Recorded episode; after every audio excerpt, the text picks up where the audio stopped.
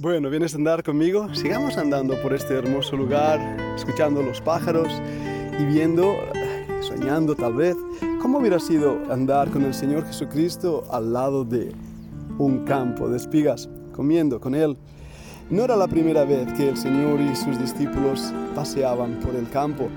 De hecho, vemos continuamente en las Escrituras a Cristo enseñando a través de la vida cotidiana y normal de Israel. Para algunos de nosotros que tal vez somos de ciudad o tal vez nunca hemos visto un viñedo o un grupo de ovejas paseando, las enseñanzas del Señor Jesucristo nos resultan un poco extrañas. Es por eso que de tanto en tanto tenemos que explicar qué significa pues el sembrador que salió a sembrar y por qué su semilla cayó al lado del camino y entre pedregales. Y tenemos también que explicar estas cositas que leyéndolas en la escritura, como el hecho de arrancar unas semillas y comerlas, no parecen nada malo. Pero entonces cuando entendemos el contexto histórico y la situación, podemos aún comprender mucho más la enseñanza espiritual que había detrás de ello. Nosotros hoy en día estamos también caminando con Cristo cada día, si es que estamos apegados a Él. Recordad que nuestra vida no está separada entre cosas seculares y sagradas. Ese es un error del diablo, es lo que hacían los fariseos. Y ahí es donde viene esa palabra acuñada, inventada y sellada por nuestra tutora Cami. ¿Cómo lo dijo faricristinos, faricristinos, faricristianos. bueno, creo que la idea es bien recogida, porque muchas veces como cristianos nos acostumbramos a hacer cosas que no son realmente de Cristo, sino de la religiosidad, del rito de algunos maestros y también lo mezclamos con las culturas. En algunas culturas la gente ve mal, pues tomar vino, en otras llevar pantalones cortos los varones, en otras culturas se ve fatal comer con la mano izquierda, porque, bueno, es igual, no entro en detalles, pero la escultura no es la palabra de Dios y la cultura no es la Biblia. Sin embargo, muchas de las tradiciones, de los tabúes, de las cosas que nos atan, forman parte de la cultura. Y así también la espiritualidad se, se entiende o se mezcla por cómo uno responde a esas cargas culturales.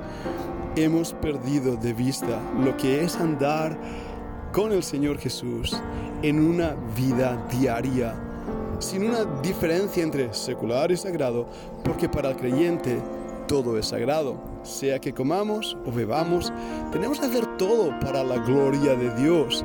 El propósito del hombre, como diría la confesión de Westminster, sería disfrutar de Dios y vivir para su gloria. Eso suena muy bonito, pero ¿entendemos lo que eso significa? no, no disfrutamos de Dios. Muchas veces nos horrorizamos de cosas que ah, hacemos o deshacemos porque nos enseñaron que está bien o mal hacerlas. Y olvidamos lo que quiere decir misericordia quiero y no sacrificio. ¿Cuántas veces creyentes verdaderos, nacidos de nuevo, que tal vez han fallado al Señor, tal vez incluso han pecado, en vez de ser ayudados y perdonados, se ven machacados por los faricristianos. O nosotros mismos, va, seamos honestos. ¿Cuántas veces nosotros mismos vemos a un creyente caer y decir, oh, ves, ha caído, sí. Eh"? ¿Y nosotros? ¿De qué nos ha librado el Señor? ¿Vivimos realmente para su gloria? ¿Disfrutamos de Él? ¿Estamos, estamos unidos a Él como el pámpano a la vid? O simplemente caemos en un ritualismo, en un continuo check, check, check, check, lo he hecho, lo he hecho, lo he hecho, oré esta mañana, me levanté a las 4 de la mañana, estuve orando tres horas y luego leí mi Biblia y estuve marcando en mi Biblia y luego estuve...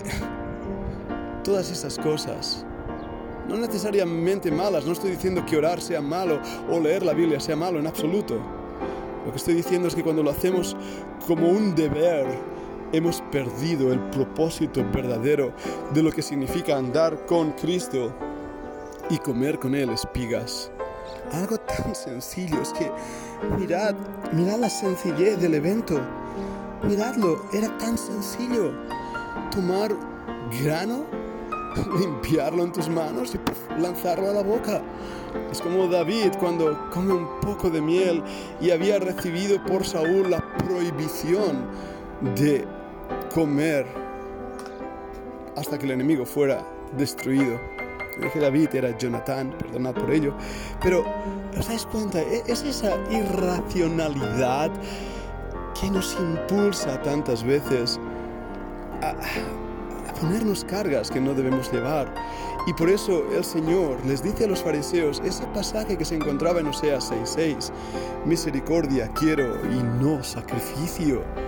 Nosotros estamos tan acostumbrados a sacrificar, sacrificar, sacrificar, ¿qué? El sacrificio de los necios hacer nuestra propia justicia, nuestro propio sacrificio, en vez de acercarnos a Dios con un corazón sincero, teniendo misericordia de los demás. Cuando contemplamos nuestro propio pecado, nuestro propio corazón, eso debe llevarnos realmente a tener compasión de los otros. Porque verdad que nos gustaría que tuvieran compasión de nosotros, pero no lo he visto. Recuerdo hace un tiempo atrás tuve una agria discusión con una pareja misionera. Habían servido al Señor por años. Sin embargo, empezaron a atacar y a criticar la misma obra de Dios y lo que Dios estaba haciendo y a criticar a obreros que estaban sirviendo al Señor. Mi corazón se llenó de tristeza, lo reconozco, porque escuchar cómo el fariseísmo estaba atacando a mi Señor y su obra realmente duele. Pero algo que me gusta de este pasaje que hemos leído en Mateo y se repite también en Lucas capítulo 6 esta vez, era ver que el Señor Jesús defendió a sus discípulos, a sus apóstoles. No fue necesario que ellos hablaran, lo hicieron guardando silencio y el Señor habló por ellos. Muchas veces cuando te sientas así, atacado, malentendido, vayamos al Señor y confiemos en Él. Ayer mismo eh, leía en un buen libro cómo nuestro concepto de Dios ha hecho que nuestro concepto de su obra cambie. ¿Y de dónde viene ese concepto de Dios? Bueno, viene de las sinagogas y viene de las iglesias. Sin embargo, no es el verdadero Dios al cual debemos adorar. Uno de los ejemplos que daba es que el mismo concepto masculino de Dios hace que las mujeres sean pisoteadas y menospreciadas y tomadas en un segundo lugar. Hemos ya hablado de este tema a lo largo de muchos de nuestros podcasts y enseñanzas también en la Fundación Bíblica. Te animo a que puedas ver el vídeo que pasó en Éfeso, hablando justamente de estos temas.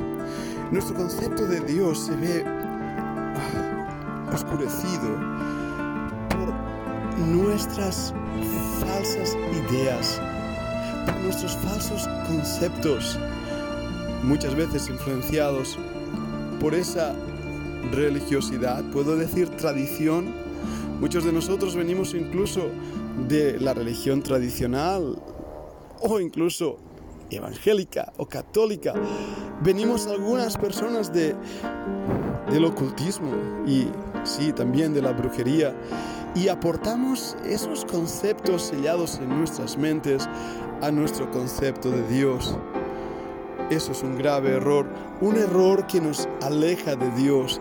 Y tal vez es momento, mi amado estudiante, a que puedas revisar cómo es tu concepto de Dios, cómo ves a Dios, cómo realmente le entiendes, le conoces, cómo es el Señor, le conoces, le entiendes, le imitas, haces todo lo que puedas para seguir al maestro con esa incluso felicidad que implica comer a su lado espigas en la vida. Quiera Señor volvernos a una realidad práctica, no forzada de la vida cristiana. No estoy diciendo que abandonemos cosas que son buenas, sino más bien que dejemos ya de hacer aquellas cosas que lo que hacen son esclavizarnos y que forman parte de esos eyes, eyes, eyes que Cristo refirió a los fariseos. La comunión con Cristo debe ser, por lo tanto, lo más valioso para el alma nuestra. Es como el salmista cuando dice, como el ciervo brama por las corrientes de las aguas, así clama por ti, oh Dios, el alma mía. Esa sed de estar con Él, ese anhelo de buscarle y servirle, pero haciendo cosas no, no simplemente estando cerca de Él. Eso es lo que nos debe empujar y nos debe alentar a la vez nuestra vida cristiana depende de Él. Nuestra santidad depende de Él. Nuestra espiritualidad depende de Él. Nuestro fruto en la vida depende de Cristo. Es Cristo. Pablo dijo, para mí el vivir es Cristo. Y eso quiere decir que haga lo que haga. Esté en mi trabajo, sentado en un despacho, o esté andando por el campo como estoy haciendo yo hoy es Cristo, es Cristo. Y a veces eso nos cuesta entender. ¿Cuánto necesitamos reenfocar nuestras vidas?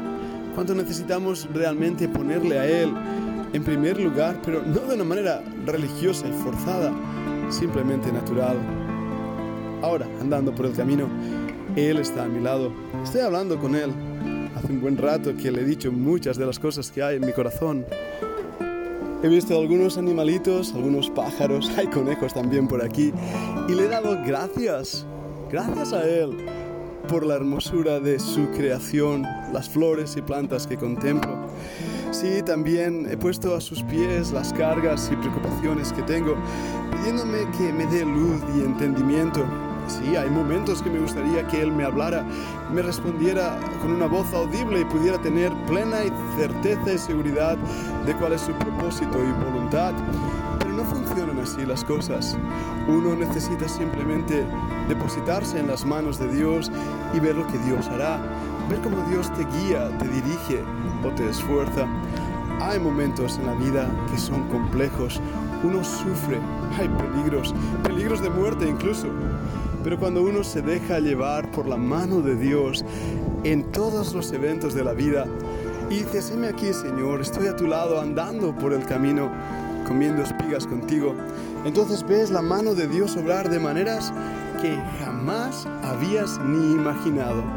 Y cuando le dejas que Él haga, cuando le dejas que Él actúe, es ahí cuando viene una gran bendición. Este podcast ha sido diferente. Ha sido diferente porque he querido invitarte a caminar conmigo, a poder pensar en estas cosas y a poder escapar de los ayes del fariseísmo. Espero que hayas disfrutado este paseo hoy al lado del camino, al lado de un río, de un campo de espigas, pero sobre todo que hayas disfrutado andar con Cristo. Que Dios te bendiga.